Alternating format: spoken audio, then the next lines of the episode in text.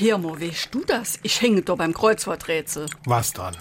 Edelsteingewicht mit fünf Buchstaben. P-F-U-N-D. Pfund, das hat fünf Buchstaben. Oder Kilo, wenn du es mit zwei L schreibst.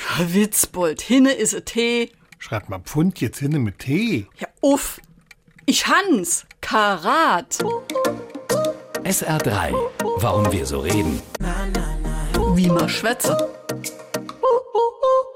Mit Karat misst man das Gewicht eines Diamanten. Umgerechnet entspricht ein Karat 0,2 Gramm. Die Maßeinheit geht zurück auf die Samen des Johannisbrotbaumes. Weil diese ein relativ konstantes Gewicht hatten, nutzten Juweliere und Händler diese früher als Wiegesteine. Und warum nun Karat?